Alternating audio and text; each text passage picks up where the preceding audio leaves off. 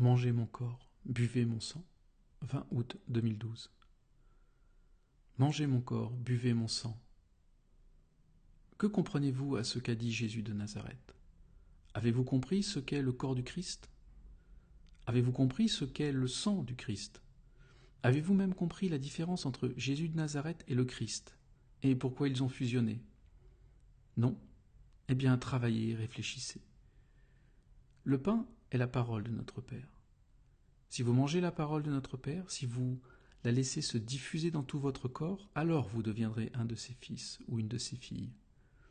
Si vous buvez le sang du Christ, si vous buvez ce qui est saint, ce qui est divin, alors vous deviendrez un de ses fils ou une de ses filles. Ah, mais qu'est-ce donc que le sang du Christ? Vous voilà bien curieux. La réponse est sous vos yeux depuis 2012 ans, et vous ne l'avez toujours pas vue.